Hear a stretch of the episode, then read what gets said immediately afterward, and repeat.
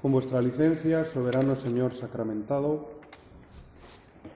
hoy empezamos una meditación un poco particular porque el color de algunas de las presentes pues indica que algunas habéis pasado la jornada bajo el sol de Navarra, que sale poco, pero cuando sale pues deja su marca, ¿no?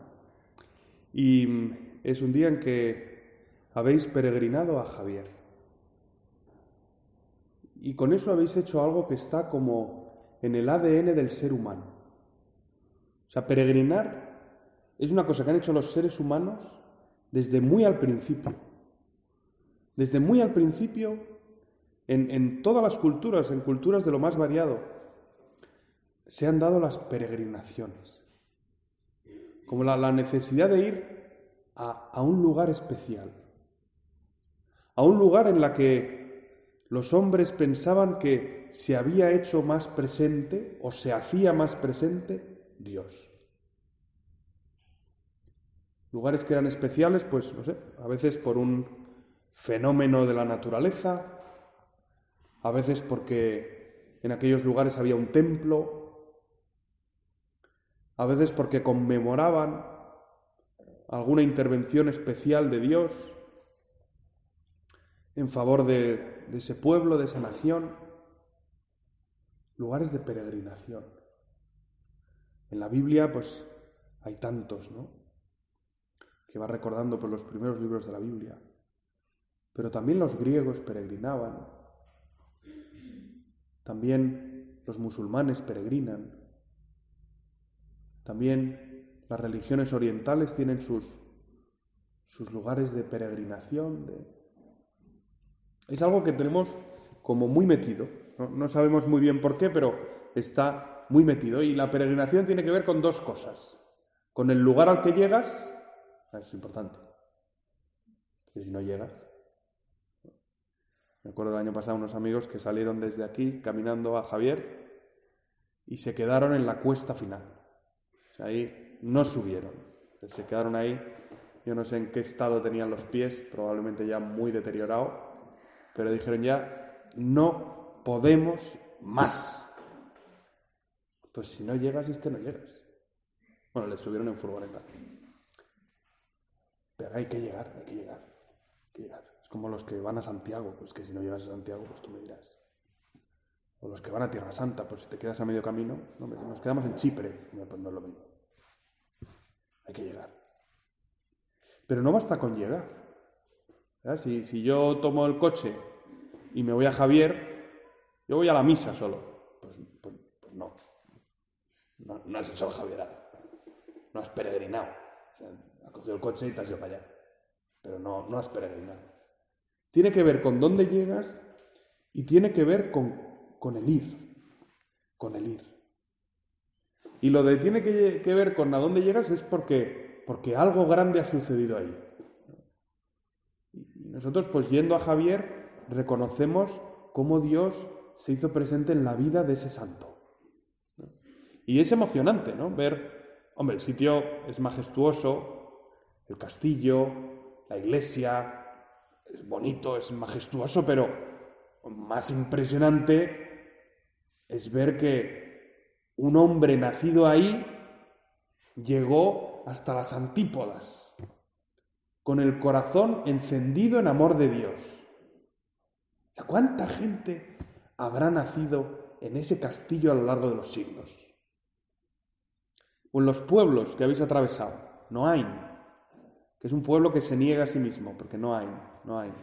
¿no? Como el aeropuerto de Pamplona, no hay, no hay. Hay una pista y poco más. Bueno, los pueblos que habéis visto, ¿cuánta gente ha nacido en esos pueblos? A lo largo de los siglos, ¿cuánta gente? ¿Y en cuántas de esas personas se ha manifestado el fuego del amor de Dios como en Francisco Javier? es que eso... Y peregrinamos a Javier porque en el fondo le decimos al Señor, Señor, a mí me gustaría que me encendieras con ese mismo fuego de amor. A mí me gustaría tener en el alma el mismo fuego de amor que movió a Francisco Javier a ir hasta el Japón. A dar la vuelta al mundo cuando además era dificilísimo. hoy en día dices, no, quiero ir a China. Bueno, pues, hombre, es un viaje largo, pero se hace en un día, dos días. ¿No? Vas a Qatar, ahí te tomas un sándwich y ahí tomas otro avión y te vas a China. No es tan complicado. Sin ir más lejos, muchas de vosotras por la carrera tendréis que ir a Shanghái o no sé dónde vais. No es tan complicado. En cambio, cuando vivió San Francisco Javier, hombre, tenía su emoción. ¿no? De cogerte un barco, darle la vuelta a África, luego la India, y luego, hombre, tenía su emoción. Es más, muchos no llegaban. Sabéis que en, en las historias de las misiones muchos de los misioneros iban y no llegaban, porque se quedaban en el camino, porque viajar tenía su emoción. Habéis ido para ver el lugar donde nació un santo. Y por eso, ahora que de alguna manera rezamos, pues contemplando lo que hemos hecho hoy, dentro de lo que se pueda, porque supongo que también no es fácil pararse a rezar después de un día caminando, pero en el fondo nos paramos para disfrutar con Dios de lo que hemos hecho hoy y disfrutar de todo el sentido que tiene eso que hemos hecho hoy, contemplarlo en la presencia de Dios y decirle, Señor, gracias porque me has dejado ir. Gracias porque he llegado. Gracias porque te he rezado allí. Y pedirle, Señor, enciéndeme con ese mismo fuego. Es importante a dónde vamos y es importante el ir porque el camino transforma. Y las que habéis llegado aquí después de un día caminando, no sois las mismas que habéis salido de aquí esta mañana. En parte sí. Más o menos serán las mismas células, teniendo en cuenta la cantidad de células que habréis matado por el camino, ¿no? Y de, entre otras cosas de materia gris, por, por un esfuerzo tamaño, ¿no? ¿Eh? Y bien, pues sí, biológicamente alguna cosa habrá cambiado, pero en general biológicamente sois las mismas. Y sin embargo no sois las mismas, porque el camino transforma. Caminar transforma. Nosotros decimos los cristianos que la fe transforma el alma, pero la fe es caminar. ¿Por qué? Porque es seguir a Dios a través de dificultades que se superan, con momentos de gozo, pues cuando termina una cuesta, o cuando ves un paisaje bonito, y lo disfrutas y lo agradeces. Cuando descansas y también te llenas de agradecimiento. Cuando te das cuenta de la fantástica compañía con la que has sido y la disfrutas. Y, y es verdad que a veces peregrinando es como se fraguan las mejores amistades, porque compartes tantas cosas. Al final, toda amistad es compartir el camino de la vida. Y la peregrinación, en el fondo, es una imagen de la vida misma. En nuestra vida, pues habrá dificultades, habrá cuestas, habrá heridas, habrá dolor, también habrá gozo, habrá descanso. Y lo mejor de la vida es la compañía con la que la recorremos. Todas esas cosas que, en una peregrinación, ¿verdad? Se, se, tocan, se tocan, porque es que yo las llagas que tengo en el pie es que las toco. O sea, no, no, o sea, no las saquéis aquí, pero uno las toca y las ve y dices, bueno, esto es real. yo no sé si la vida es sueño, pero esta llaga es real, ¿no? Pues eso que, que en una peregrinación se palpa, en la vida lo vivimos también. Y por eso una peregrinación es una imagen de la vida y nos ayuda a vivir la vida de otra manera, sabiendo que vamos hacia un lugar, que lo importante es que lleguemos a ese lugar, pero que igual de importante es el cómo vayamos, el caminar cada día. Si nuestra vida es unir hacia Dios, si nuestra vida es ir hacia el amor en que tuvimos origen, hacia el amor que, como dice Dante, mueve el cielo y las estrellas, el amor que da sentido al mundo, el amor que lo mantiene unido, el amor que da sentido a nuestra vida, el amor que da sentido a cualquier vida humana. El amor de unos padres que cuando está el hijo en el seno materno ya le pone nombre. llamar Pedrito.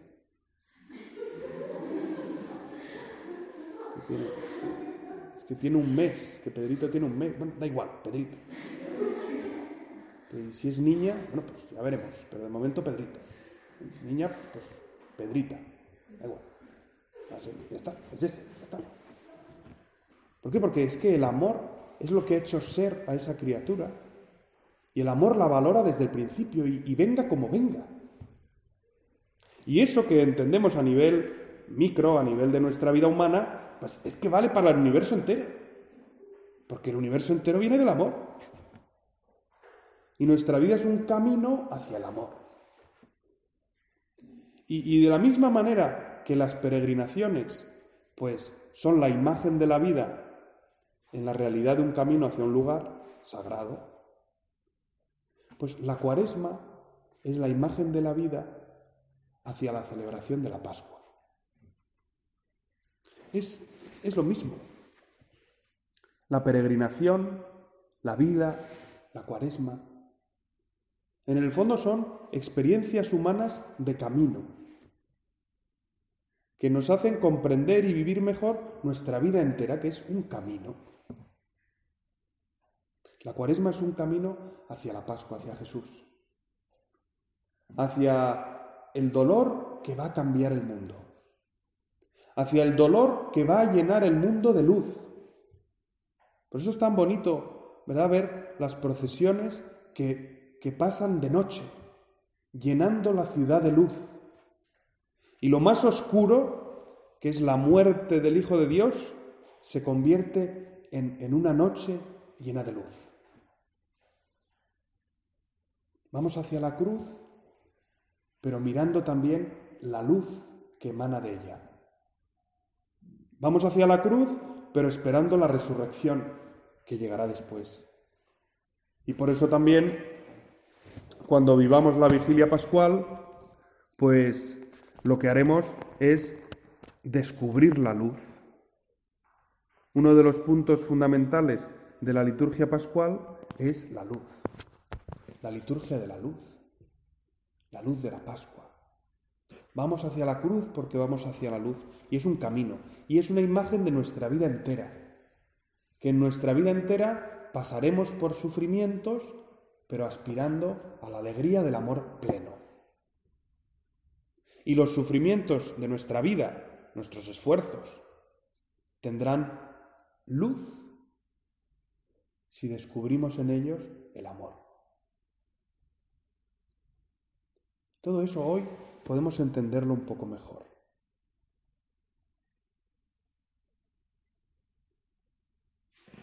Quizá la, primera novela de aventuras de la historia empieza em, con una declaración de intenciones. Dice, canta, oh musa, la historia del hombre y de aquellos que le acompañaron. la historia de Ulises, la Odisea. La Odisea empieza así, canta, oh musa, la historia del hombre. Y, en el fondo, eso no es simplemente un inicio, es como, pues ya está, pues cuéntanos un poquito de qué ha ido la cosa, sino que en el fondo es que la Odisea habla de lo que es el hombre. Y si os fijáis, todos los grandes relatos de la historia son viajes. ¿Y, ¿Y, por qué? Porque la vida es un viaje. Y nosotros en Cuaresma lo que recordamos es un viaje.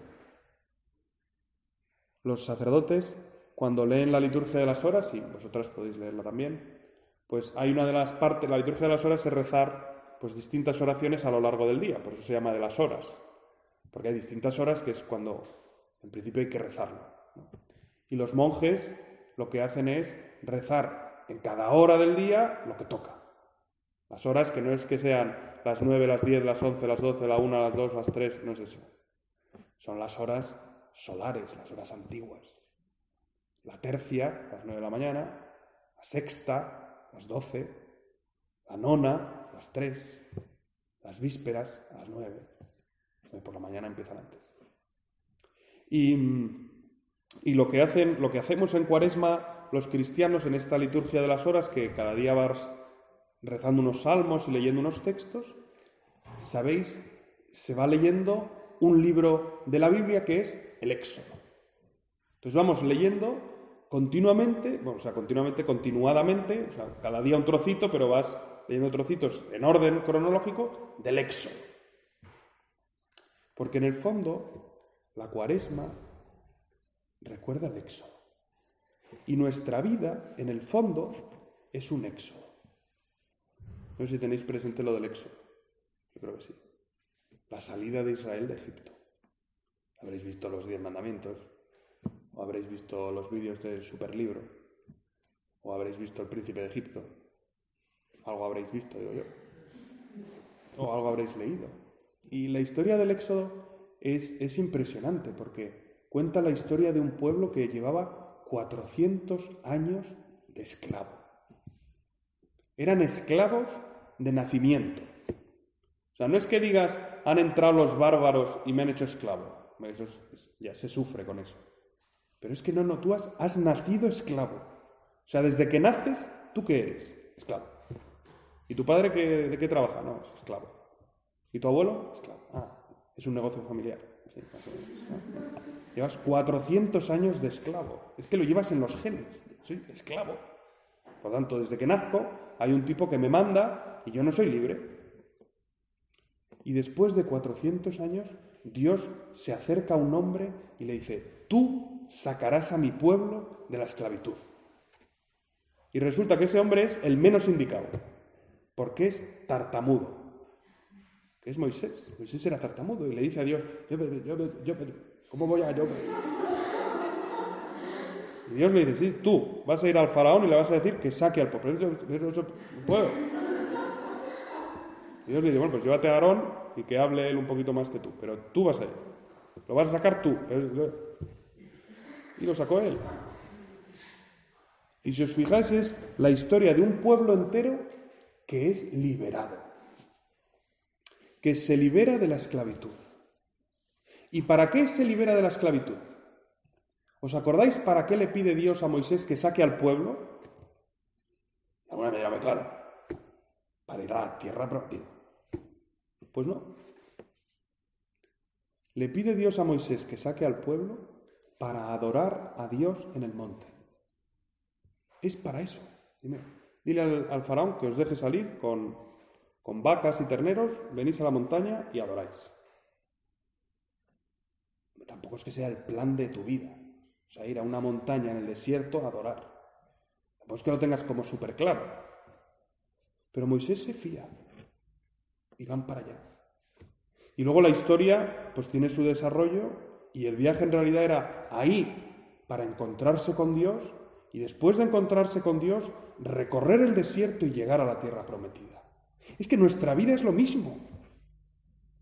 En primer lugar, hemos de reconocer que somos esclavos de muchas cosas. En la presencia de Dios, Señor, ¿cuántas cosas me tienen un poco dominado? Para empezar, lo que llamamos los pecados capitales, que son las fuentes del pecado, la fuente.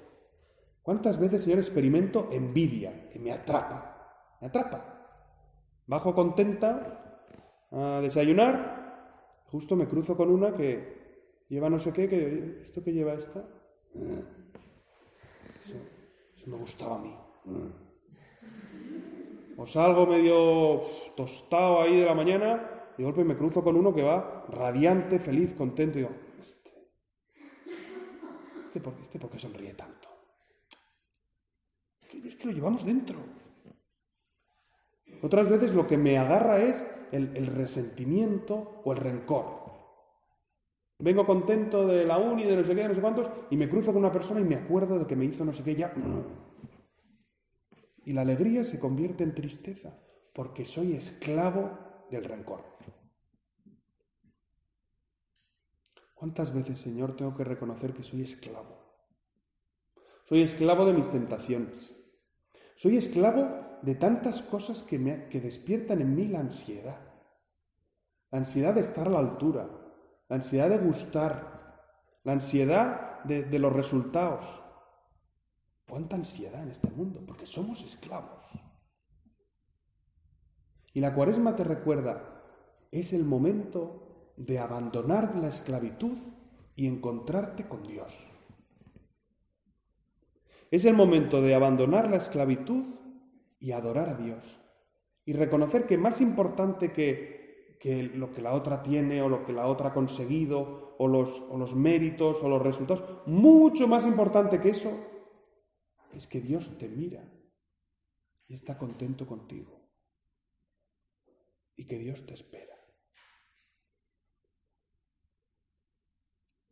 Es el encuentro con Dios. Es subir la montaña para adorar a Dios. Y la cuaresma en el fondo nos lo recuerda y nos dice, ánimo, que puedes ser libre. Ánimo, que todas esas cosas que te pesan tanto no valen nada. Dios está contigo para liberarte, pero necesita que te pongas en camino, que dejes eso que, te esclaviza, pues el gustito, es que, es que con mis resultados yo estoy muy a gustito. Y es que con los likes de Instagram yo estoy a gustito. Fíjate qué bien que me ha puesto like este, qué bien. Estoy a gusto. O es que le he pegado un corte a esta, toma, y, me he quedado a gusto. Me he quedado a gusto. Los, judíos tenían sus gustitos en Egipto y cuando luego tuvieron que atravesar el desierto, se acordaron de los gustitos. ¡Jo, vaya, vaya cebollas que tomábamos en Egipto! Es que tendríamos que volver a Egipto. Tendríamos que volver a Egipto. Querían volver a ser esclavos por tener cebollas. Hombre, si fuera chuletón no te digo, pero cebollas. Pues nosotros lo mismo. Tantas veces cambiamos lo importante por cebollas, por pepinos. ¿Se acuerdan de los pepinos de Egipto? Señor, ¿cuántas veces este año, este año, eh, no te digo ya en toda mi vida, pero este año, ¿cuántas veces te he cambiado a ti por esos pequeños gustos? De un corte que le doy a no sé quién, de un comentario súper gracioso, aunque ha dejado fatal a no sé quién, o de comprarme esto porque es que me apetecía muchísimo, aunque sabía que no lo necesitaba. La cuaresma es un tiempo para dejar todo eso y en cambio centrarnos en lo importante que es cuidar a los que tenemos cerca. Como Israel que empieza a caminar por el desierto y ¿qué es lo que descubre? Oye, que estamos juntos en esto. Oye, que tenemos que cuidarnos unos a otros porque somos un pueblo, somos el pueblo de Dios. Dejar lo que ahora te parece necesario. Cuidar a los que tienes cerca y sobre todo aumentar la confianza en Dios. Porque está claro que en el camino hacia la montaña y después de encontrar a Dios en el camino hacia la tierra prometida, pasaremos hambre, pasaremos sed. Igual que hoy supongo que habréis pasado hambre, habéis pasado sed y, surgirán envidias y surgirán comparaciones. Es normal, es normal. ¿Y por qué es tan.? Y yo, es normal. Pero todo eso, si contamos con Dios, no vale nada. Y en la vida habrá subidas y cosas que nos cuesten. Cuesta, que esto cuesta. ¿eh? Como, cuando uno camina, ¿no? Y una cuesta y dices, que, es que cuesta. Es que es una cuesta. Pero, ¿qué le dirías tú a una persona que se para delante de la cuesta y te dices que esto cuesta? Me quedo aquí. ¿Qué le dirías? En el fondo, ¿qué es lo que ayuda de ir con otros en, una peregrinación? Venga, esto se hace ya. Esto lo hacemos en un momento. corriendo. Vamos corriendo. corriendo. Venga. Y hay gente que es capaz de subir corriendo, porque va con otros que le empujan. Y en la vida hay subidas, y hay descansos, y hay risas, y hay belleza. Todo eso estará en nuestra vida si contamos con Dios. Mañana comenzaremos la segunda semana de Cuaresma. Y es bueno que nos preguntemos ¿Qué está siendo esta cuaresma para mí? ¿Qué cosas he dejado atrás? De mis esclavitudes, ¿cuáles he intentado dejar atrás? ¿O qué detalle estoy teniendo con los que tengo cerca? ¿Qué detalle estoy intentando vivir con las personas que tengo cerca? ¿Y cómo estoy cuidando más mi relación con Dios? Son tres cositas pequeñas. Si leísteis la humilía del Papa del miércoles de ceniza, son tres cositas pequeñas. Un detalle de oración, de cuidar mejor nuestra relación con Dios, un detalle de soltar cosas que nos esclavizan y un detalle que nos ayude a cuidar a los que tenemos cerca. Y solo con esas tres cosas ya la cuaresma actúa en nosotros. Ya caminamos un poco por ese desierto. No, tenemos que sentir el desierto para caminar la cuaresma, pero tres cositas. El segundo domingo de cuaresma es el domingo de la transfiguración. Y mañana veremos cómo Jesús, después de anunciar a sus apóstoles que iba a morir, les dice, pero algunos de los que estáis aquí no morirán sin ver antes el reino de Dios. Y se los lleva a una montaña y tienen que subir a la montaña. Y cuando llegó arriba, dice el Evangelio, se transfiguró, se llenó de luz. Como si una amiga tuya se llenara de luz. De golpe irradiara luz. De golpe estuvieras en una habitación oscura y, tu amiga brilla. ¿Qué pasa? Me dirías, es un espíritu. ¿Está pasando algo? Eso es lo que vieron los apóstoles. Y Jesús lo hizo porque para caminar un camino difícil, es más fácil si un amigo nos espera al final. Y sabemos que Jesús nos espera al final. Pero para caminar un camino difícil es más fácil si alguno de los que va con nosotros ya ha visto la meta. Supongo que de las que ibais hoy a la Javierada, alguna lo habría hecho ya. Y eso ayuda muchísimo. Porque entonces vas caminando y dices, no puedo más. Solo vamos por Noain, no puedo más. Solo vamos por, ya no sé más pueblos, por, por, por Yesa, solo vamos por... Falta todavía mucho. A lo mejor esta que ya lo ha hecho te dice, ¿qué va? Ya está. Ahora subimos esto un poquito así, y voy a, baja, baja, baja, baja, baja, baja. Y al final, repechoncillo. Este ya está hecho. ¿En serio? Sí, ya verás. Pero en serio. Sí, hombre, que sí. ¿Como cuánto falta? No, tampoco preguntes estas Venga, va, Cuando vas con alguien que conoce el camino, es que te cambia. Por eso Jesús necesita coger a estos tres y decirles, venid conmigo, que os voy a enseñar que la cruz es el camino de la luz. Venid conmigo. Por eso todos los cristianos sabemos que no vamos solos, porque podemos mirar la vida de los santos, que está llena de luz, y porque en cada momento del camino en que se nos haga un poco cuesta arriba, podemos acudir a gente que conoce el camino. A lo mejor vas a confesarte o a hablar y después es que me está costando esto. no pasa nada. Eso, no te preocupes. ¿Cómo que no? Esto está costando muchísimo. Eso es que una tentacioncilla. Tú, cuanto menos lo pienses, mejor. ¿En serio? ¿Pero no creen que esto es súper grave? No. ¿Seguro, eh? Sí. Y lo que parecía la supercuesta, pues desaparece. Pues terminamos esta meditación dándole gracias al Señor por haberse hecho presente en nuestra vida como luz, por habernos dado tantos ejemplos de lo que es nuestro paso por esta tierra para que lo entendamos y nos cueste menos. Y aprovechamos también para darle gracias a Dios por habernos puesto cerca gente que conoce el camino y que nos ayude a recorrerlo. Para que cuando nos entren ganas de volver a las cebollas de Egipto y, a la menestra que nos tomábamos ahí siendo esclavos, nos recuerden, eso, eso no vale nada. Tú fíate de Dios, que te alimenta, te acompaña y te va a dar y te está dando ya una vida plena. Pues le pedimos a la Virgen, que es la primera peregrina, que nos ayude a no perderlo nunca de vista. Madre nuestra, que no perdamos de vista que tu Hijo nos espera y nos acompaña, que si alguna vez lo perdemos de vista, te miremos a ti y lo recordemos.